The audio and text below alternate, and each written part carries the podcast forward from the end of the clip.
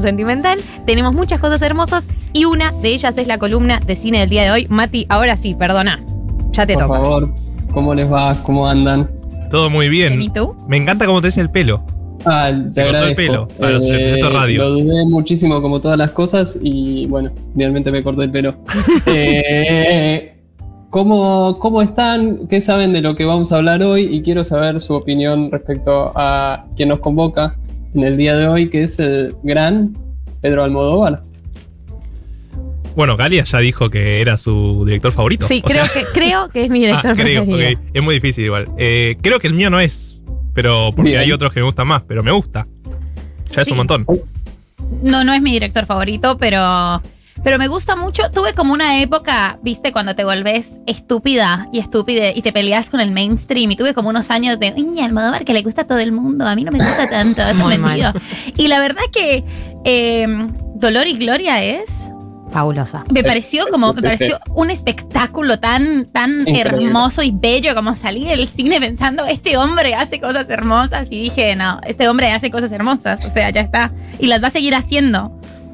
Totalmente, totalmente. Eh, no sé, a mí me pasó algo que no sé si, si es eh, que me está pasando o que es algo general, pero que se me hizo en las últimas semanas muy presente al Almodóvar. Relaciono mucho también al Tiny Desk de Zetangana, que siento que es Totalmente, totalmente, tenés razón.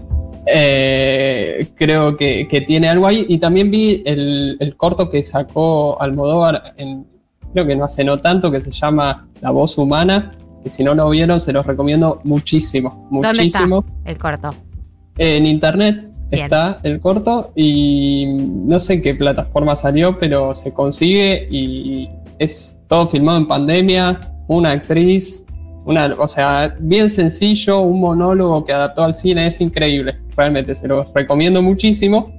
Eh, a mí me parece también Almodóvar es alguien que, que me gusta mucho y que siento que es un director para un momento particular, o sea, yo no lo puedo ver en cualquier momento, tengo que estar eh, de un humor particular para ver ¿De qué, Almodóvar. humor, no? ¿De, qué, tu- ¿De qué humor tenés que estar para ver al modo al No, no, un humor Almodóvar. O sea, no, Ah, no, ok.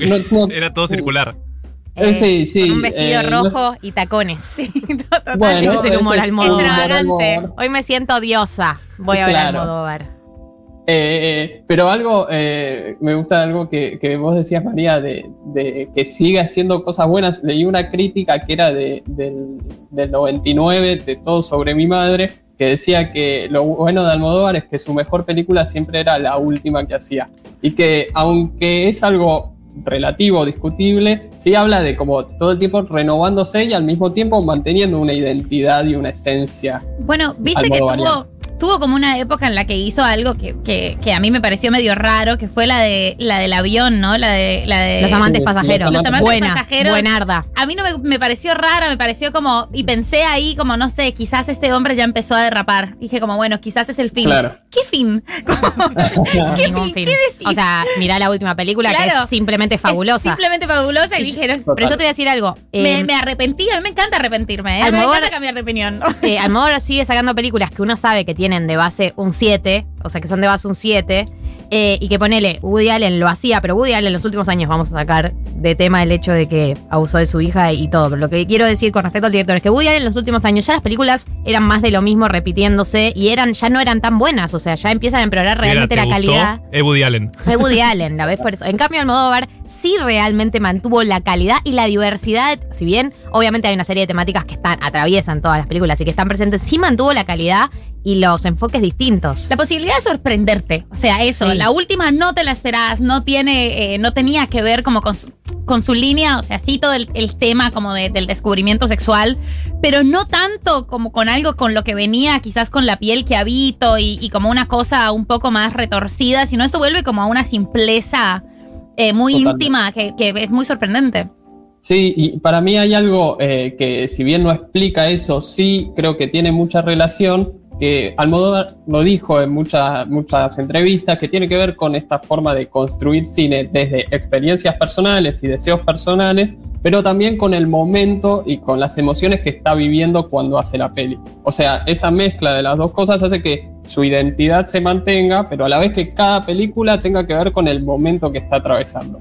Me parece que eso es súper interesante. Como hay miles de momentos de Almodóvar, eh, no sé, este que mencionaban de Dolor y Gloria, también los 80 con, la movida madrileña, bueno, el post-franquismo y todo lo que eso significó, que también a mí me parece una época muy buena de Almodóvar, pero hoy me quería centrar en el personaje de la madre de Almodóvar, de Francisca Caballero, que es un personaje muy eh, particular y muy fundamental en el cine de Almodóvar y en determinados momentos de la cinematografía de Almodóvar.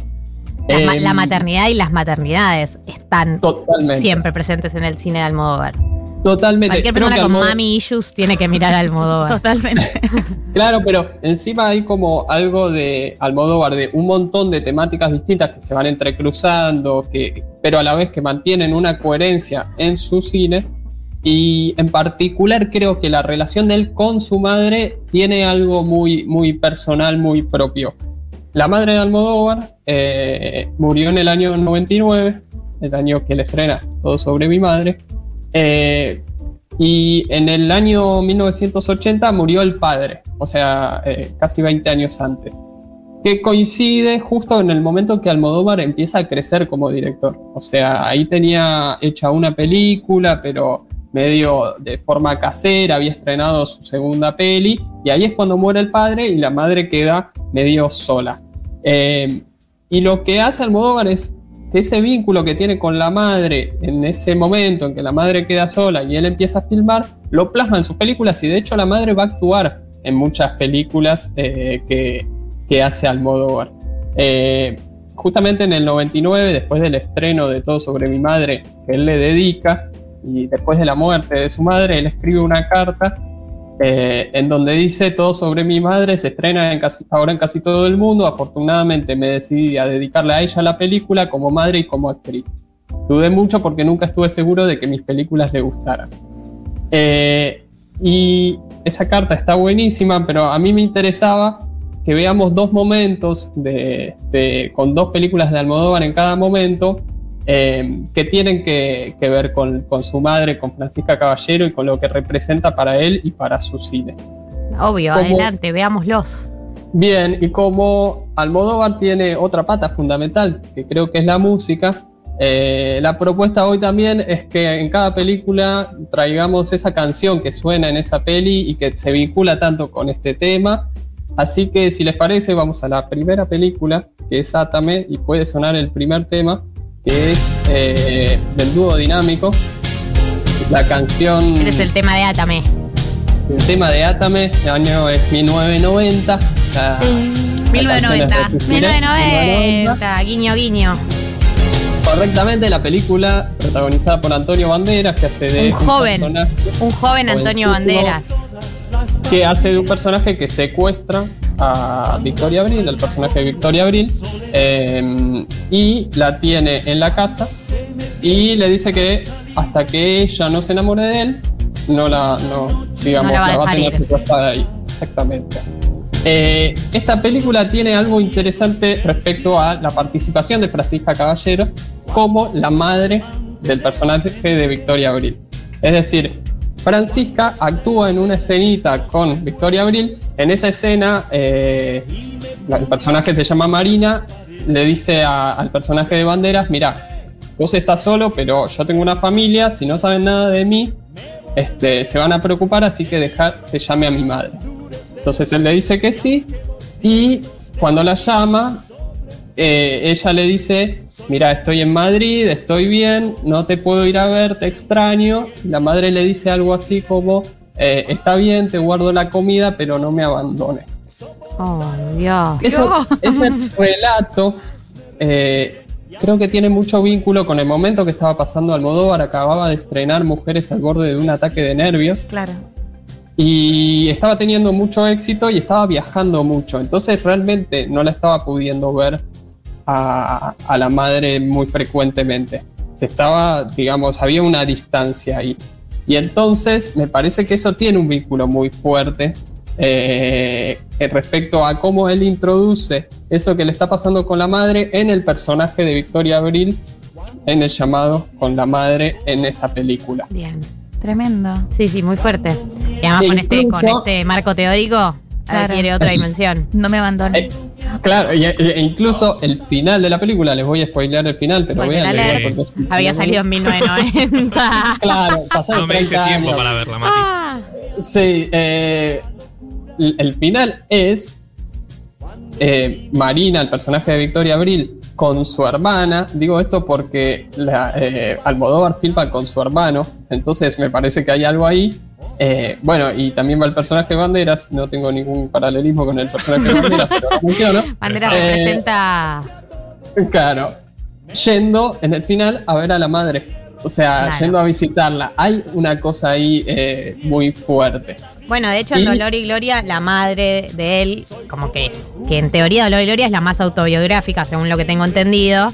Él le dice, vos no me, no, vos viajabas mucho, estabas todo el tiempo de viaje, no me venías a ver, no estuviste conmigo. Y le dice, bueno, pero yo estaba moviéndome y ya, no importa, yo hubiese ido donde estaba, yo te hubiese cuidado.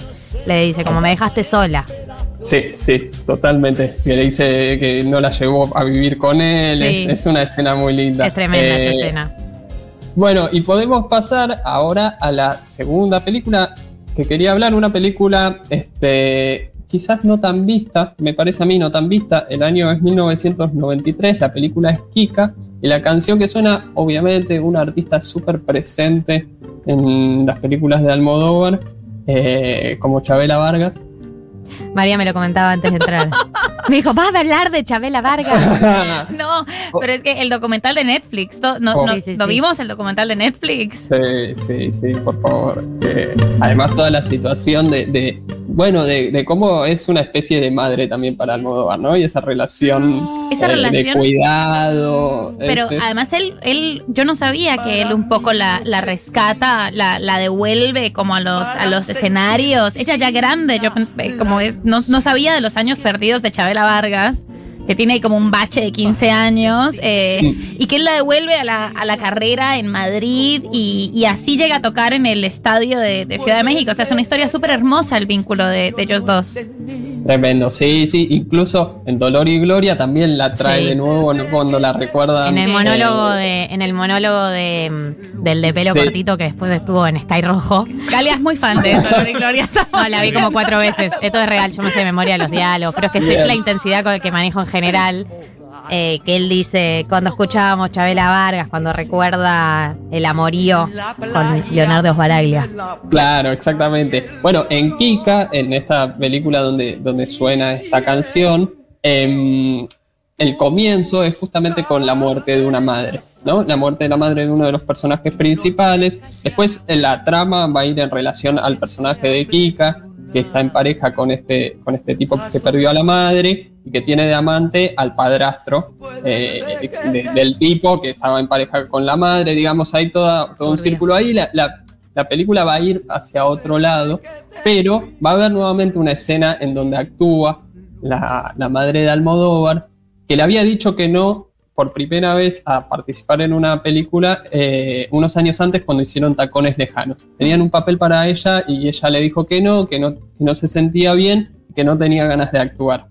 Y en este caso la convence para hacer el papel en, en, en Kika. Kika. Gracias por cuidarme mi memoria. Eh, y en esta situación lo que hace es, él la pone como una presentadora de televisión, hace una entrevista y lo que ella dice es, yo estoy muy mal, eh, tengo, tengo diabetes, que es lo que ella tenía, me, me siento mal, mi hijo no puede venir a verme, así que eh, como dirige este canal de televisión, lo que ha decidido es que yo tenga este programa y así yo represento a esta conductora y él puede estar conmigo y podemos estar juntos. Entonces, de nuevo, Mm. se mete la historia de Almodóvar. María y yo ventilando no somos nada. al lado de Almodóvar. Totalmente, o sea, el hombre gestionó todo esto a vivo. Le inventó una Ah. escena para decirle lo que le quería decir. Sí, y que la madre le diga, digamos, Claro, el que la diálogo le es diga. a través de la película. Eh, es una cosa que a, que a mí me parece increíble y que en ese momento en donde la madre empieza a estar un poco peor, en donde la madre, yo creo que eh, Dolor y Gloria se sitúa, sobre todo esa escena de la madre, un tiempo después más o menos de, de esta película, ¿no? Como cuando la madre ya se empieza a despedir un poco de Almodóvar también. Mm. Eh, me parece que está cargada de todos estos momentos. Quería hablar de este momento y rápidamente también hablar de otras dos películas, y podemos pasar a la siguiente, que son posteriores a la muerte de la madre. Vamos ¿Cuál es con la, siguiente primera. canción? La siguiente canción es de Caetano Veloso. Bien. Va, Ah, la sabía que venía Ah, sí. Para mí, personalmente, la mejor película de Almodóvar. eh, es la película que más me gusta. Hable con ella. Eh, Buenísima. En la película, inmediatamente después a la muerte de la madre, eh, para quienes no la vieron, es Javier Cámara y Darío Grandinetti. Hacen de dos, a- dos tipos que se hacen amigos cuidando a dos eh, personas que están en coma, dos mujeres que están en coma. Eh, y a mí me parece que acá lo que aparece es algo mucho más simbólico. La madre no está, de hecho no hay ningún personaje que hable con ella que represente a una, a una madre, digamos, está súper invisibilizado eso, o, o- o está como más escondido, y sin embargo está esta cosa más de la muerte, ¿no? De, de hablar con ella, aunque no te escuche, aunque no te responda, es, esa cosa que tiene, hable con ella, me parece que está súper ligado al momento que Almodóvar está pasando y a toda esta historia con la madre y con, con la palabra también. Claro, porque a lo Eh, largo de, de- de la película, los, estos dos integrantes generan un vínculo con las mujeres en coma. Eh, como un vínculo así de hablarles, por eso se llama. Exactamente, exactamente. Hable con ella, se refiere incluso a lo que le dice el personaje de Javier Cámara al de Darío Grandinetti, que Darío Grandinetti es mucho más, bueno, ¿qué le voy a hablar? ¿Qué sé yo? Y le dice, no, no, hablale, o sea, te va a hacer bien también, como, como hay algo de esa fuerza. Y pasar a la última, que la última es quizás la más explícita, una película que a mí también me encanta. La intérprete es Estrella Morente, la canción que lleva el mismo título que la película es Volver, en versión flamenco. Eh, y para mí eh, es, un, bueno, es una película increíble, a mí me encantó, me parece que tiene mucho de dolor y gloria de todo ese pueblo también, de toda esa vida de pueblo. Y es justamente la historia de Penélope Cruz, que se reencuentra con Carmen Maura, que es su madre, que ella creía muerta y que finalmente vuelve un poco de la muerte y se pueden decir un montón de cosas que no se habían dicho. Eh, y de nuevo me parece que hay algo de la presencia de la madre, que es obvio, pero también de ciertas cosas que quedaron sin decirse, sin hablarse y que está todo el tiempo presente también. En Dolor y Gloria, eh, el personaje de Banderas menciona que no superó la muerte de su madre después de cuatro años. Y esto es más o menos esa época, digamos. Entonces, no se puede hacer un, me parece a mí, una literalidad de que, de que es exactamente eso, Mm. pero sí me parece que hay algo de, de nuevo, la construcción de esa emocionalidad que lo está atravesando por la pérdida de su madre, puesta en los personajes y en las situaciones de la peli. Y encima lo transforma porque todo, digamos, todo, todo lo que es tragedia, voy a elaborar la idea que quería decir en la apertura y me frenaron. Todo lo que es tragedia, todo lo que es eh, trágico, Almodóvar tiene una manera, entiendo para él seguramente, seguramente de transitarlo, pero para todos nosotros también, de transformarlo eh, lo feo en bello, de lo trágico en bello, lo, lo trágico en poético, lo marginal en, en único, todo ese, eso que él hace, que es único, él es único haciendo eso, nadie lo hace como él, nadie transforma lo feo en hermoso como él, nadie transforma lo marginal en, en especial como él, eh, y creo que a muchos y a muchas nos ha ayudado a, a- a- a transitar emociones, a muchos sectores, a las disidencias, al mundo LGBT más, a todo eso, a, verse bellos y hermosos, a todo lo que eh, Fauno dice, todo lo, lo monstruoso, lo que es considerado monstruoso, transformarlo en, en- en poético. Y creo que en ese sentido, o sea, le agradezco a él que haya encontrado esta manera de, de elaborar sus propios duelos y sus propias emociones, porque creo que es universal eso, el vínculo con la madre, el vínculo con el duelo, el vínculo con lo que uno hubiese querido decir y hubiese querido que le digan, es de todos y es de todas. Y lo tenemos a él para evitarlo y para, no sé, encontrar un refugio.